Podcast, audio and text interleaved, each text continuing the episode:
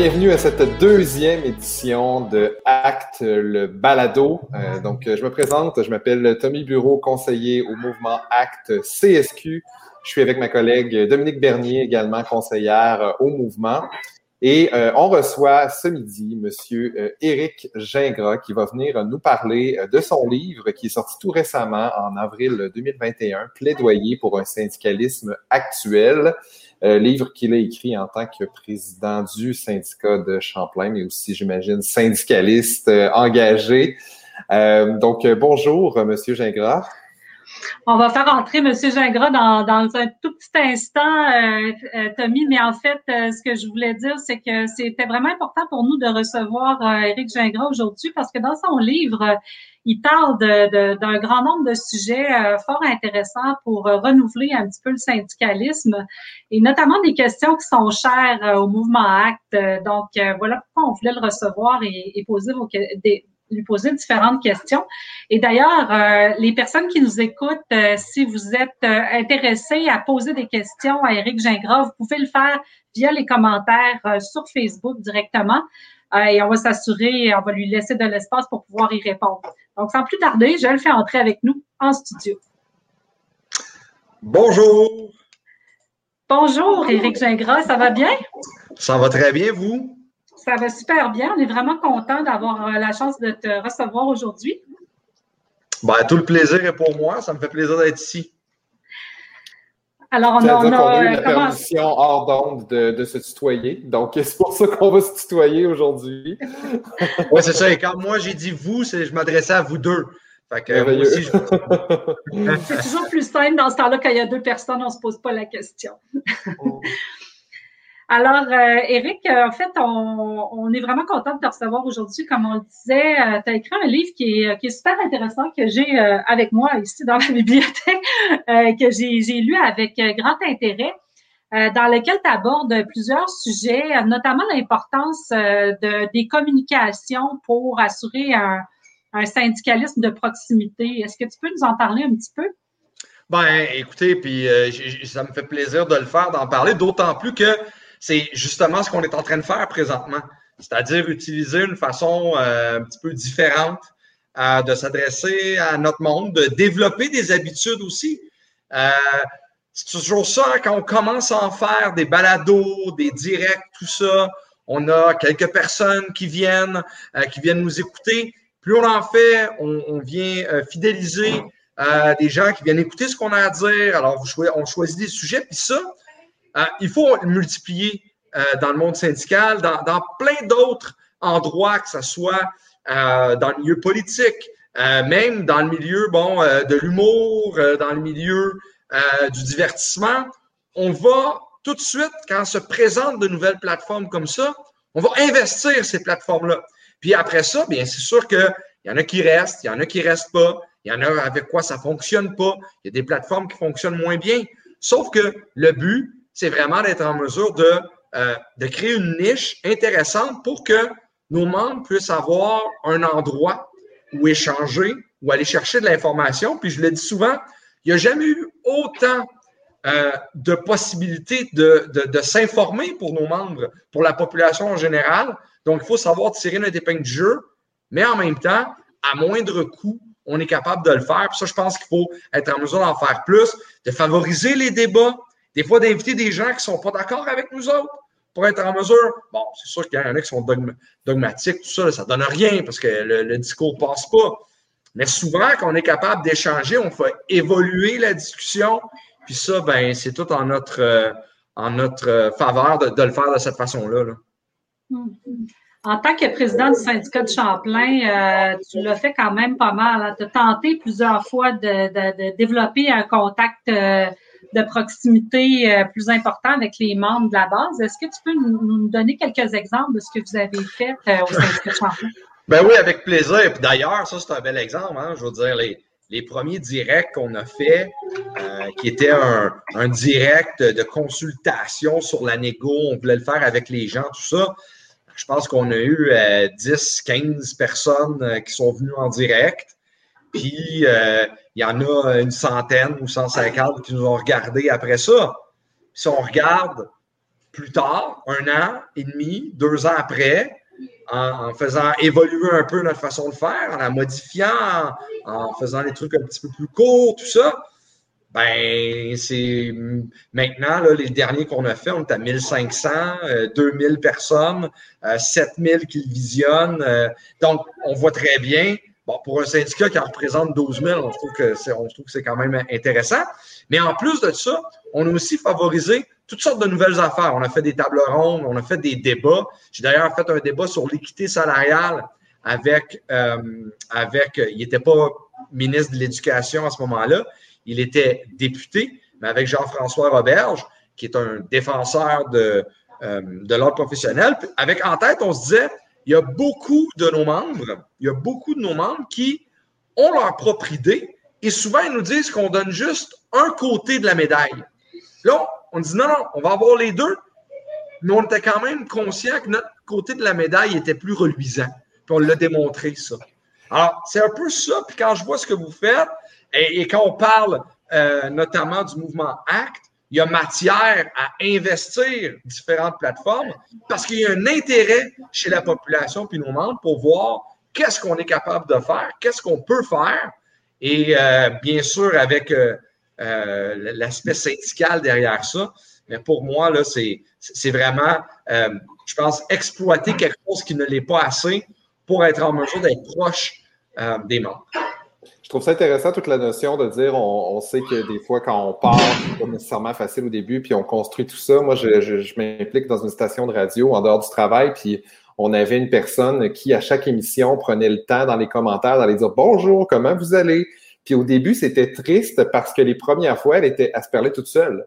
Donc, à chaque fois, c'est bonjour, euh, n'hésitez pas à commenter, à poser des questions. Elle faisait ça toutes les émissions auxquelles elle participait. Et là, moi, je regardais ça, j'étais comme pauvre toi. c'est tellement malheureux d'être tout seul comme ça.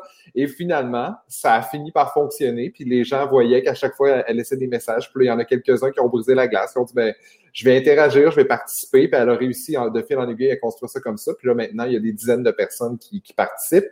Euh, puis au fur et à mesure de ça, on est capable aussi justement, comme, comme tu viens de le dire, d'obtenir de la rétroaction, de savoir est-ce qu'on utilise les bons moyens de communication, qu'est-ce qu'on peut ajuster. Donc, euh, j'aime ça, cette philosophie-là de dire justement, on construit ça graduellement euh, avec, avec les membres. Euh, il doit y avoir aussi, j'imagine, des gens du grand public, par contre, qui se mélangent à ça quand on utilise les médias sociaux. Donc, est-ce que tu trouves que ça, ça représente un enjeu, justement, d'avoir ce mélange-là entre les, les gens pour qui réellement on travaille, mais aussi monsieur, madame, tout le monde du grand public? Ben, moi, je trouve que c'est une force. C'est sûr qu'il y a des sujets qui vont moins s'y prêter.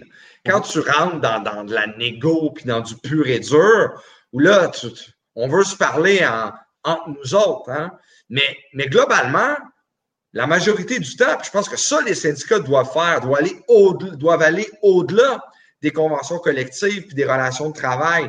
Doivent parler des grands enjeux, les grands enjeux du réseau, les grands enjeux de la société, les grands enjeux euh, euh, des finances publiques. Et ça, ben, c'est correct si la population est là, les parents, euh, monsieur, madame, tout le monde, comme tu le dis. Sauf que faut assumer, par contre, il faut assumer qu'il y aura du débat. Bon, bien sûr, on, doit, doit, faire attention à comment on dit les choses. Il y aura toujours des trolls qui vont traîner un peu partout. Là. Ça, je pense qu'il y en a qui peuvent se spécialiser là-dedans. Mais au-delà de ça, c'est correct le débat. Puis même parmi nos propres, euh, nos propres membres, moi je dis souvent à mes collègues, je dis, écoutez, à Champlain, on représentait 12 000 membres on représente encore 12 000 membres. Bon. Euh, s'il y a 90% des membres qui sont d'accord, c'est énorme. C'est rare qu'on espère avoir un taux d'adhésion de 90% Mais ça, ça veut dire qu'il en reste 10% soit 1200 qui sont toujours en désaccord. S'ils prennent d'assaut les médias sociaux, on va avoir l'air que ce n'est pas le cas. Donc, je pense qu'il faut qu'on s'assure d'être capable de naviguer là-dedans. Mais je pense qu'il y a de la place pour des sujets et des façons de faire, mais c'est correct que monsieur, madame, euh, tout, monsieur, madame, tout le monde embarque là-dedans. Et même, je dirais, ça nous permet d'éviter de toujours passer un message par la voie des médias traditionnels. C'est correct les médias traditionnels, ils nous tendent le micro. Mais bien souvent, on n'a pas besoin d'eux autres maintenant. On peut être capable de se parler, de parler, d'influencer la population autrement que par un, un 30 secondes, ça, je suis généreux, un 10 secondes euh, à Radio-Canada ou à LCN.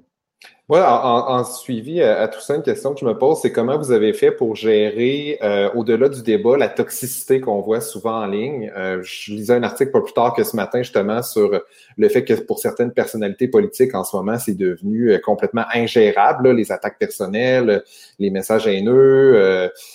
comment vous avez fait pour gérer ça? Parce qu'effectivement, plus il y a de gens qui s'intéressent, plus il y a de gens qui s'impliquent, qui commentent, qui participent, plus on augmente nos chances d'avoir des personnes qui malheureusement arrivent là puis qui sont pas du tout dans une dynamique de débat constructif. Oui, puis il y a toutes sortes de, il y a toutes sortes aussi de, colporteurs euh, qui, qui, qui, qui, utilisent les directs, tout ça pour vendre des choses, puis euh, c'est bon. Mais, mais ça, ça reste que c'est un peu l'écosystème dans lequel on vit.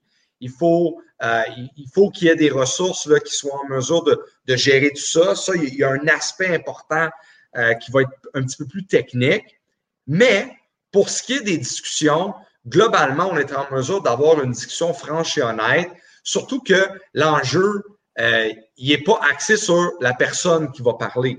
Moi, quand je m'adresse aux collègues, c'est pas euh, Éric Gingras, président, c'est des idées. Il y en a toujours. Mais nous, par expérience, puis on ne sait pas ce que la nous réserve, mais par expérience, ça s'est toujours bien régularisé à l'intérieur. C'est-à-dire que beaucoup n'embarquaient pas là-dedans. Euh, donc, il parlait un peu dans le vide à ce moment-là et le débat restait, mais en étant conscient que des fois, ben, le débat, ça peut amener une certaine prise de bec, mais ça se fait quand même euh, habituellement correctement. Mais, c'est tout un écosystème, les, euh, les, les, médias sociaux, mais il y a plein de choses. Il y a plein de choses qui se développent au-delà de ça, toutes sortes de plateformes de présentation, puis vous le savez. ça, je pense qu'il faut être capable euh, un balado, là, un balado euh, que la personne va écouter, euh, elle ne va pas nécessairement commenter en direct, mais elle va aller chercher une information comme elle le ferait dans une émission de, de radio à l'époque. D'ailleurs, j'en profite, j'en profite pour dire que le, live que vous écoutez en ce moment est aussi disponible en balado. On s'assure de rendre disponible la version audio. on va mettre le lien dans les commentaires après l'apparition de, une fois que le live sera terminé. Euh, mais en fait, Eric, je me rends compte que cet espace-là, en fait, on doit l'occuper comme syndicaliste parce que dans les faits, depuis 40 ans, euh, le néolibéralisme se gêne pas pour euh, casser du sucre sur le dos des syndicats. Puis si quelque part on, on, laisse faire, on laisse parler, puis qu'on qu'on n'offre pas notre vision des choses, ben on, on est perdant.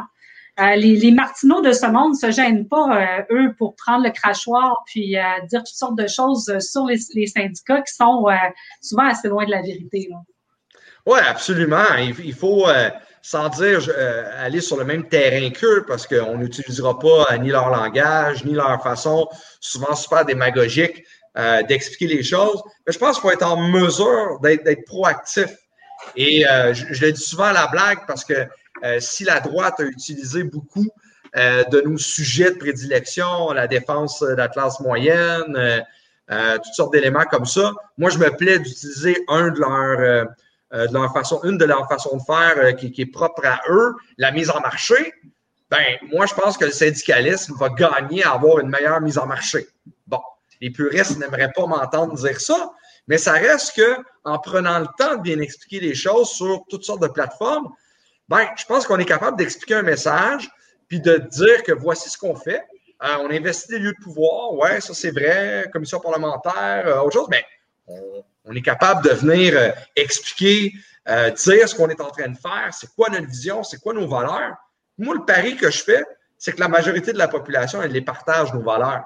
Mais il y a tellement de monde qui casse du sucre, puis ils s'assurent de nous mettre toujours en opposition ben, nous autres, il faut utiliser tous les moyens qu'on a pour faire autrement. Puis ça, ben, si ça passe par euh, toutes sortes de tribunes comme on a présentement, ben, je pense qu'il faut les utiliser. Hmm. Moi, je viens de Québec. Euh, Tommy aussi, euh, il est à Québec. Moi, je reste à Montréal maintenant, mais à Québec, il y a une réalité particulière médiatique avec laquelle tu es peut-être familier. C'est ce qu'on appelle les fameuses radios poubelles ou radios d'opinion, si on veut être plus poli. Euh, qui ont un rôle quand même euh, très important dans l'espace public. Elles ont même été pointées du doigt euh, pour avoir contribué à, disons, faciliter ou en tout cas favoriser une radicalisation qui aurait mené à la tuerie à la mosquée de Québec, entre autres. Ils ont été spécifiquement pointés du doigt dans ce dossier-là, mais on pourrait les associer à plusieurs autres dossiers. Donc, c'est des, des, courants. En fait, les médias peuvent être ont une influence quand même importante sur euh, la population qui les entoure, sur les débats de société aussi. Euh, puis dans ton livre, en fait, tu, nous parles de certains enjeux qui te touchent particulièrement et pour lesquels tu aimerais voir le syndicalisme prendre de la place puis euh, affirmer, s'affirmer en tant que, disons, euh, euh, force sociale, si on veut, ou contre-pouvoir, notamment les enjeux d'immigration. Donc, je sais que c'est un enjeu qui tient à cœur. On en a un petit peu parlé récemment, très récemment, mais est-ce que, est-ce que tu pourrais nous dire pourquoi ça t'interpelle particulièrement, cet enjeu? Ouais, ben, moi, ce qui m'interpelle beaucoup dans l'enjeu de l'immigration, c'est que lorsqu'on en parle, on en parle toujours d'un point de vue soit du nombre d'immigrants ou euh, euh, de laïcité ou ce genre de débat-là qui a été un peu euh, amené sur la place publique pour des raisons hautement politiques. OK? Et, c'est correct, là. C'est une tactique d'aller chercher des votes. Mais, mais l'enjeu de l'immigration, ça ne doit pas euh, se traduire simplement par ça. Et là, le problème, c'est un peu comme si au Québec, c'était juste ça, l'immigration. Alors là, c'est là que les centrales syndicales doivent sortir et dire Oh, OK, vous parlez d'immigration, mais, mais nous, on va en parler, mais avec une autre lumière. cette lumière-là, c'est notamment la lumière du fait que euh, une centrale comme la CSQ, qui représente euh, beaucoup de gens qui œuvrent dans des réseaux qui sont en contact direct avec les personnes immigrantes, l'éducation, la santé. Euh, donc, euh, ils sont en contact. Ils sont souvent des personnes qui sont les premières, les premiers contacts, les premières personnes avec qui il y a un échange. Et donc, il faut en parler d'un point de vue d'intégration des personnes immigrantes, de francisation, et, c'est là-dessus qu'on devrait travailler. Mais souvent, c'est pris d'un enjeu politique pour aller faire des gains. Après ça, il y a des radios comme certaines radios de Québec euh, qui, à ce moment-là, vont utiliser ça pour jouer une certaine fibre auprès de leurs auditeurs. Moi, je pense qu'il faut aller encore plus loin, dire, ouais, ouais, ça, ça existe. Mais nous, comme organisation syndicale, est-ce que ça vaut la peine d'embarquer et de parler de cet aspect-là de l'immigration? Moi, je pense pas. Je pense qu'on peut parler de l'immigration d'un autre point de vue. Euh, on pourrait aborder d'autres sujets. On peut aborder les, les, personnes âgées. Bon, les organisations syndicales ne peuvent pas parler des personnes âgées seulement sur le principe de la retraite, de son indexation, puis du montant d'argent qu'on va chercher. La preuve, c'est qu'on a vu très bien dans la dernière année, dernière année et demie, la réalité euh, de, ce que vivent les personnes âgées avec euh, tous les soins, etc. Donc, ça, il faut être proactif pour parler de ces sujets-là. Donc, et il y en a plusieurs comme ça. Je pense que l'immigration, c'est un bel exemple parce que on, a vraiment été, ça a été là, sur la place publique pendant de nombreux mois, mais peu de gens ont abordé la question de l'intégration. Et si une centrale comme la CSQ ne le fait pas, ben, je trouve qu'on manque à ce moment-là euh, une belle opportunité parce qu'encore une fois, moi, je pense que la population, une fois qu'on fait tomber l'aspect émotif, puis qu'on parle des vrais enjeux, de l'intégration, euh, on va parler des vraies affaires, puis les gens vont embarquer là-dedans. Puis d'ailleurs, euh, une des, choses qui, ressort euh, dans tes discours et tes écrits, c'est l'importance pour toi justement que le mouvement syndical s'implique dans des enjeux euh, qui sont pas nécessairement liés seulement à la simple négociation de convention collective. Euh, nous autres, on le sait, à la CSQ, c'est fort, c'est important depuis 1993, entre autres. on va parler du mouvement qui nous intéresse. Euh, le mouvement ACT existe, bon, qui s'appelait le, mouvement EVB-CSQ depuis tout ce temps-là. puis ça, ben, moi, c'est toujours quelque chose qui m'a attiré du syndicalisme, de voir une centrale syndicale qui dit, ben oui, on a des membres qui s'engagent pour travailler dans leur, euh, dans leur milieu, dans le sens de quatre valeurs, l'écologie, la démocratie, la solidarité, le pacifisme. Euh, puis leur centrale syndicale les soutient là-dedans. Euh, dans cet engagement-là, moi, c'est toujours quelque chose qui, qui m'a charmé. En fait, moi, je suis un enfant d'une école EVB. C'est ça qui m'a qui m'a amené à m'intéresser à des enjeux peut-être qui m'auraient pas intéressé autrement. Donc, je trouve ça intéressant. Peut-être que tu nous en dises plus, un, peu plus sur ça, sur cette vision-là que tu as d'un syndicalisme qui va au-delà de son rôle le plus traditionnel puis qui se limite plus strictement à la défense des conditions de travail. Oui, ben c'est certain que si les syndicats décidaient demain de s'occuper simplement de conditions de travail, de relations de travail, ben à ce moment-là, euh, on, a juste à, laisser faire les syndicats puis donner tout ça à des, euh, à bureaux d'avocats qui vont euh, négocier des textes de convention collective. Au contraire, au contraire, c'est pas ça qu'on veut faire, c'est pas ça qu'il faut faire. Il faut parler des valeurs qui nous gouvernent. Ces valeurs-là, amènent quand même de meilleures conditions de travail, peu importe comment on les met. Et, avec des valeurs qui sont derrière euh, nos idéaux.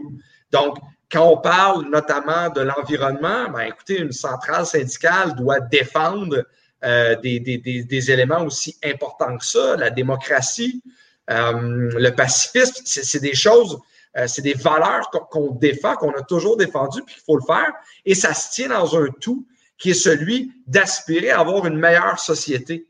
Et ça, ben, ça passe par toutes sortes d'enjeux, puis les centrales doivent être en mesure de, euh, d'en parler, mais, mais, il y a un mais, doivent être en mesure de le faire en étant capable de dire aux membres, voici ce que ça veut dire pour vous.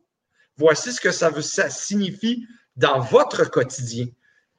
Sinon, ben les membres, ils vont nous dire de quoi vous parlez? Pourquoi, pourquoi vous me parlez de ça? Et là, ils vont sortir la fameuse phrase Je ne vous paye pas pour parler de ça. Et ça, il ne faut pas s'en aller là. Parce que c'est trop facile. Et là arrivent les radios de Québec. Alors, pour éviter tout ça, ben, il faut bien expliquer. Quand on parle des finances publiques, puis je donne toujours l'exemple qui, qui, est contemporain, là, euh, euh, notamment dans les deux dernières semaines, les syndicats euh, avec beaucoup de gens de la gauche, ont toujours parlé de l'importance d'avoir un taux d'imposition unique dans tous les pays pour éviter les paradis fiscaux. Puis là, pendant plusieurs années, on a fait venir des conférenciers, les syndicats ont été aux premières loges de ça. Et là, on entend la semaine dernière dans une réunion du G7, bon, je ne suis pas dupe, un petit peu de poudre aux yeux là-dessus, mais, mais on, parle, commence à réfléchir à un taux d'imposition unique pour tout le monde, la base pour éviter ça. Alors, ça, qu'est-ce que ça fait? Ben, ça fait plus d'argent pour les finances publiques, ça fait plus d'argent pour nos membres. Alors, ça, il faut l'expliquer, faut prendre le temps de le faire. Et ça peut se faire dans des plateformes comme ça. Puis là, on revient avec les communications. Ça peut se faire dans un texte, ça peut se faire dans, un, dans une recherche. Ça, il va y avoir très peu de membres qui vont aller le chercher, mais on a besoin de ça. Mais une fois qu'on l'a, il faut le vulgariser, il faut le sortir, il faut l'expliquer. C'est là qu'arrive une meilleure communication auprès de nous.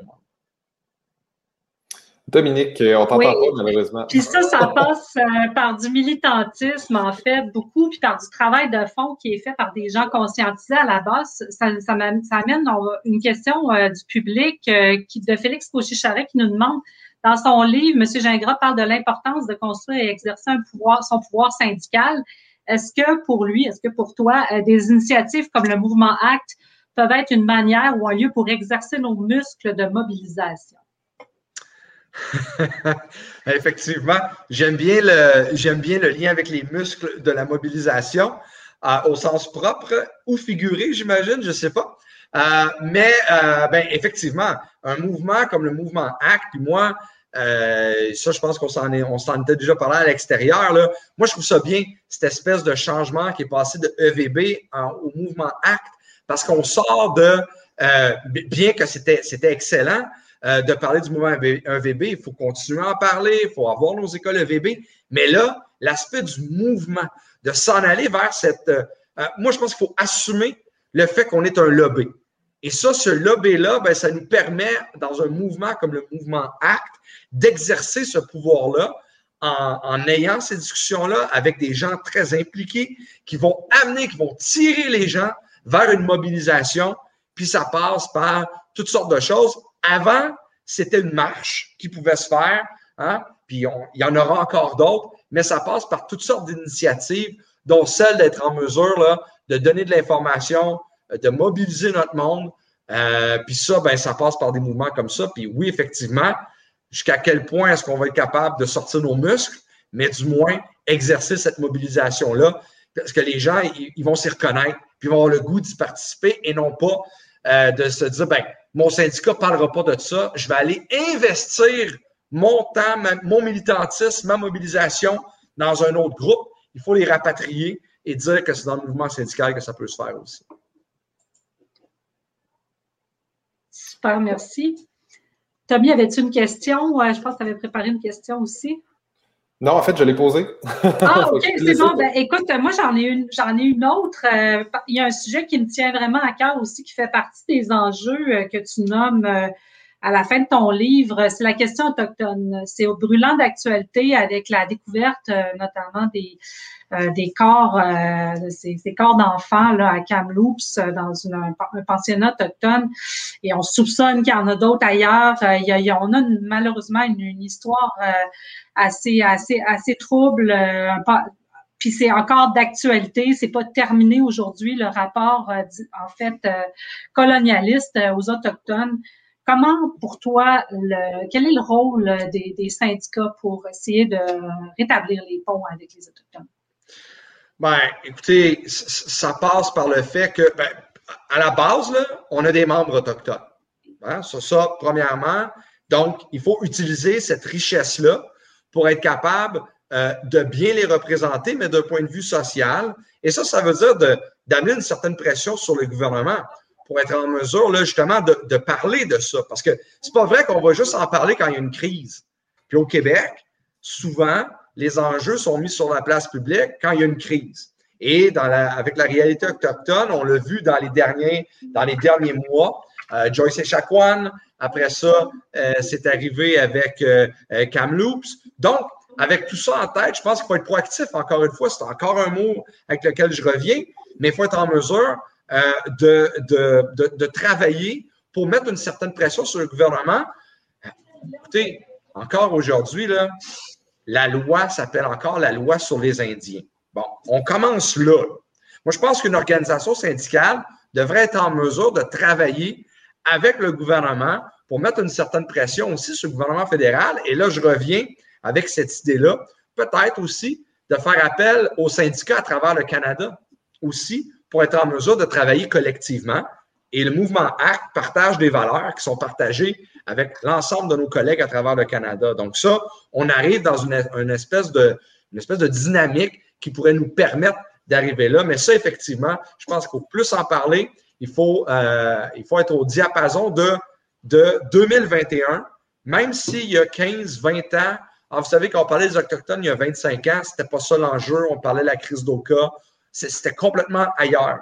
Aujourd'hui, en 2021, il faut être capable d'amener le sujet dans un niveau un peu plus élevé au niveau de notre réflexion, euh, puis du travail qu'il y a à faire pour changer les choses, euh, pour en faire des citoyens à part entière, puis de travailler ça et parler malheureusement de ce qui s'est passé aussi avant. Bien, merci beaucoup. Peut-être une petite dernière question qui va servir aussi de, de, de, conclusion, si on veut. Euh, là, on a parlé de communication avec les membres. On a parlé aussi des autres grands enjeux qui sont abordés par le mouvement syndical.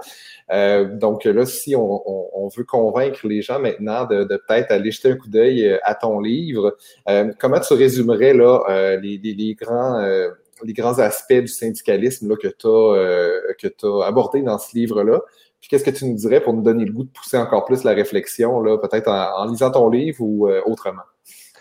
Euh, ben moi, j'encourage, euh, si j'encourage les, les, gens à, lire le livre, c'est aussi parce que les profits sont remis à la Fondation Carrefour pour elle. Donc, on fait une pierre deux coups. C'est une maison qui s'occupe des femmes victimes de violence avec leurs enfants. Le syndicat de Champlain a toujours eu un lien avec cet organisme-là.